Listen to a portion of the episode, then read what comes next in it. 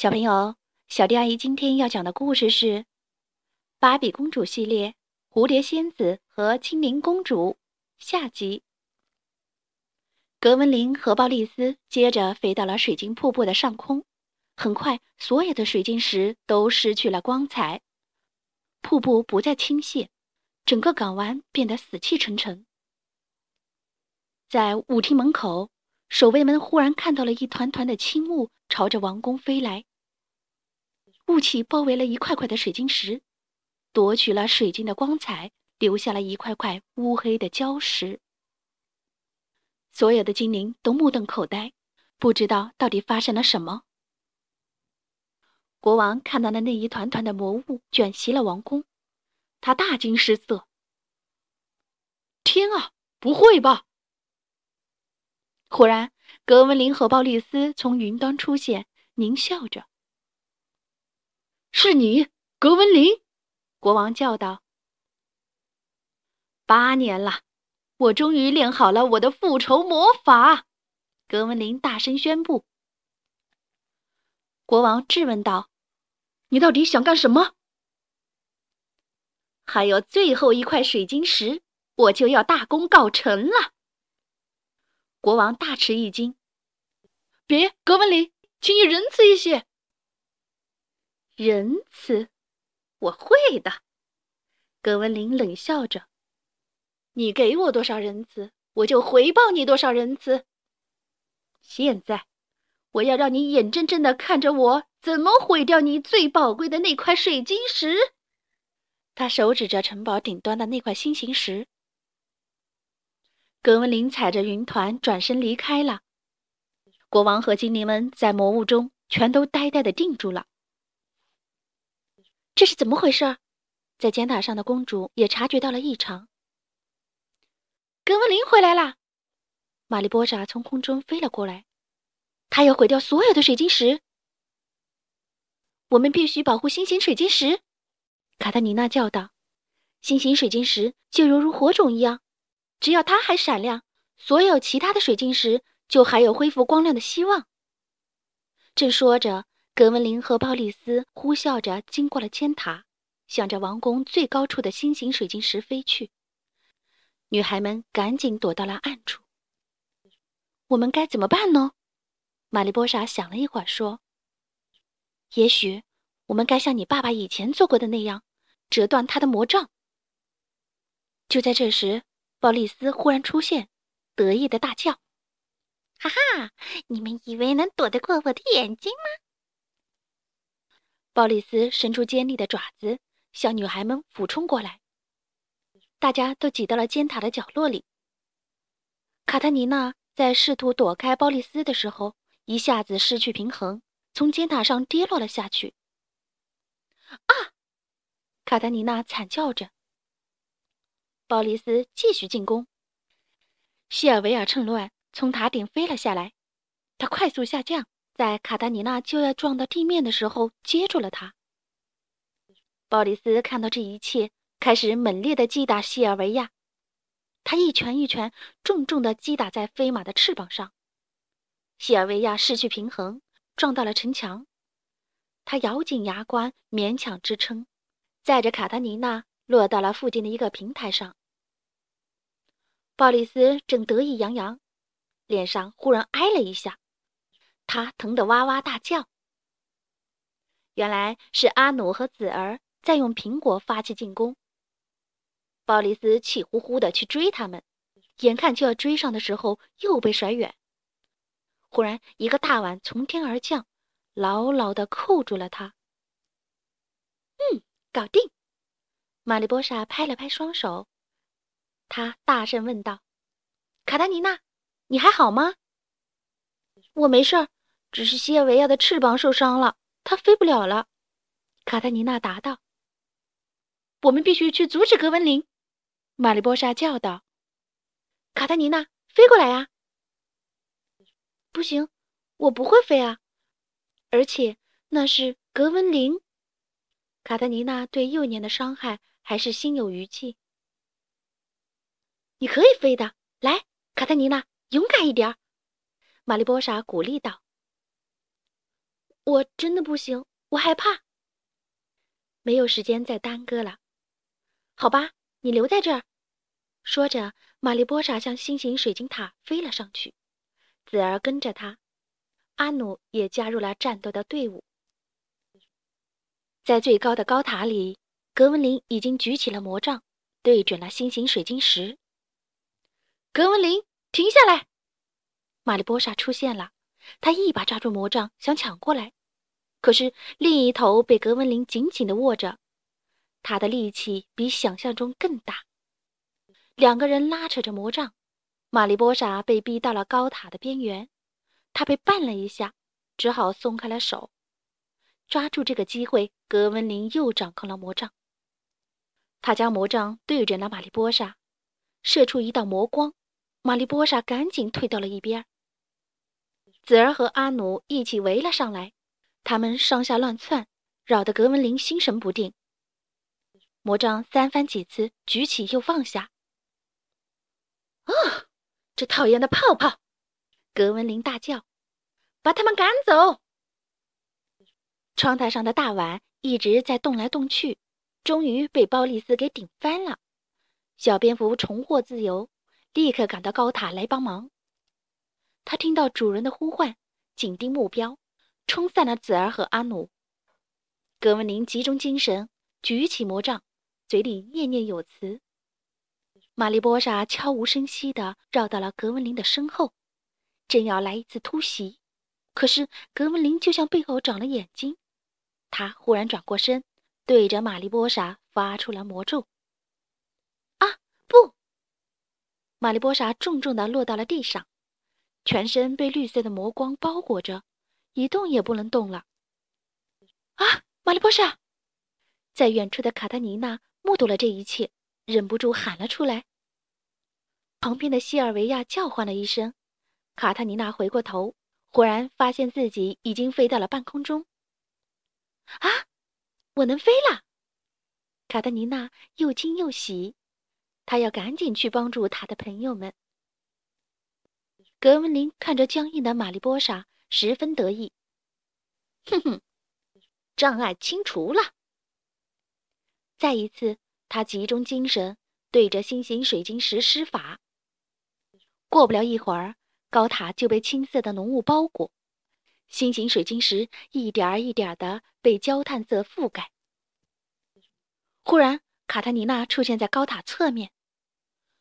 错愕的格文林看到他对着自己俯冲过来，卡塔尼娜也想从他的手里抢下魔杖。反应过来的格文林怎肯善罢甘休？两个人紧紧的僵持着。魔杖被拉过来，扯过去，两个人不知不觉的到了高塔边。小东西，你别想阻止我！格文林说着，发出一道魔法，他全身的力气都顺着魔杖顶向了卡塔尼娜。卡塔尼娜忽然放手，格温林失去平衡，和魔杖一起跌出了高塔。魔杖先撞到了墙上，然后。掉到了地上，摔成几截。扑过来搭救主人的鲍里斯和格温林一起落到了地上。在魔杖断裂的瞬间，魔咒解除了，舞厅里的精灵们恢复了知觉，国王也自由了。玛丽波莎身上的魔咒也消失了。他激动地说：“太棒了，卡特尼娜，你成功的打败了他们。可是太迟了，你看。”卡特尼娜忧伤地指向了水晶石，水晶石的大半已经被盖上了一层黑漆漆的丑陋的硬壳，并且这黑壳还在蔓延着，马上就要侵蚀掉所有的水晶了。看，你的裙子，在公主的裙子里面有什么东西在闪闪发光？哦，卡特尼娜从裙子口袋里拿出了摇曳之花。花朵发出了晶莹的光彩，吸引了公主颈上的水晶项链也开始发光。原本的黑色杂质一点点的消退了，水晶吊坠又变得晶莹透亮了。咦，我们来试试。玛丽波莎有了个主意，她和卡塔尼娜手挽着手，捧着摇曳之花，飞到了星星水晶石的旁边。可是等了好一会儿，一点动静也没有，两位女孩都有些失望和沮丧。就在这时，星星水晶石里发出了咔咔的声响，第一道微弱的光亮透了出来。啊，起作用了！子儿和阿奴兴奋地飞上飞下。水晶的光越来越亮，两个小姑娘捧着摇曳之花，紧紧地贴近它。最后，水晶石的能量爆发了，焕发出七彩的光芒。星星水晶石的光芒。照亮了整个微光谷，所有的建筑上的水晶石都被点亮了。水晶瀑布又开始流淌，整个王国都笼罩在美丽的彩光之中。卡塔尼娜和玛丽波莎兴奋地看着对方，彩光好像穿透了他们的身体，让他们的翅膀更大、更美丽了。水晶王国的精灵们也为劫后余生而庆幸欢呼。国王飞上去，激动地看着两位女孩。卡塔尼娜，你能飞了，我真为你骄傲。他欠欠身，又说：“玛丽波莎，我要对你衷心的说声对不起，我误会了你，是我的错。”在城堡的一个角落里，格温林缓缓的醒了过来。国王怒气冲冲的想要结束他的生命。卡特尼娜拦了下来。“不，爸爸，不要伤害他。”精灵公主把项链戴到了格温林的颈上。她不应该因为美丽的水晶石被毁灭。让我们借此机会重新开始吧。格温林手握着项链上的水晶石，抚摸了几下，奇迹发生了，一道彩光从宝石上射出，笼罩了他的全身。顷刻间，格温林弯弯的背脊挺直了。毛躁的头发柔顺了，她重新长出了宽大的翅膀，整个人看起来年轻又和蔼。格温林柔声说：“谢谢你，我不会辜负你的信任。”他转过头招呼鲍丽斯：“来吧，我的伙伴，我们有好多事情都需要反思一下呢。”说着，他们一起飞走了。看到这一切。国王感慨道：“女儿，你虽然还是个孩子，但在很多方面你比我更有智慧。谢谢你的赞许，父王。”卡德妮娜转向了玛丽波莎：“我该做些什么才能回报你的帮助呢，我的朋友？”嗯，玛丽波莎思索着：“说不定还真需要公主殿下为我做件事儿。”为了庆祝展翅王国和精灵王国缔结友好关系，一场盛大的庆典活动正在展翅王国的花园里举行。蝴蝶仙子和水晶精灵都翩翩起舞。雷古拉斯国王为马拉贝拉女王呈上了一条尊贵的水晶项链作为礼物。这是我们和平、美好心愿的象征。子儿和阿努。也在欢快地旋转着。玛丽波莎向卡洛斯王子介绍了自己的新朋友，还分享了这一次的冒险经历。你真的把翅膀扇到了国王的脸上！哇哦！卡洛斯王子打趣道。有人在薇拉的身后清了清嗓子，说：“瞧，我就说嘛，远道而来的水晶精灵一点都不可怕。”大家回过头，原来是加斯托爵士。塔雷拉接口道：“谢谢您，爵士。来吧，我们也一起来跳舞吧。”他冲卡塔尼娜调皮的眨眨眼睛。跳舞？哦，不，我从来没跳过舞。没容他说完，卡塔尼娜和塔雷拉就架着他的胳膊，一起飞进了舞池。今夜是如此美好，对蝴蝶仙子和水晶精灵来说，这都是一个美妙的新开始。好啦，今天的故事就讲到这里。关注微信公众账号“小迪阿姨讲故事”，就可以听到更多好听的故事了。接下来，我们一起听一段好听的音乐吧。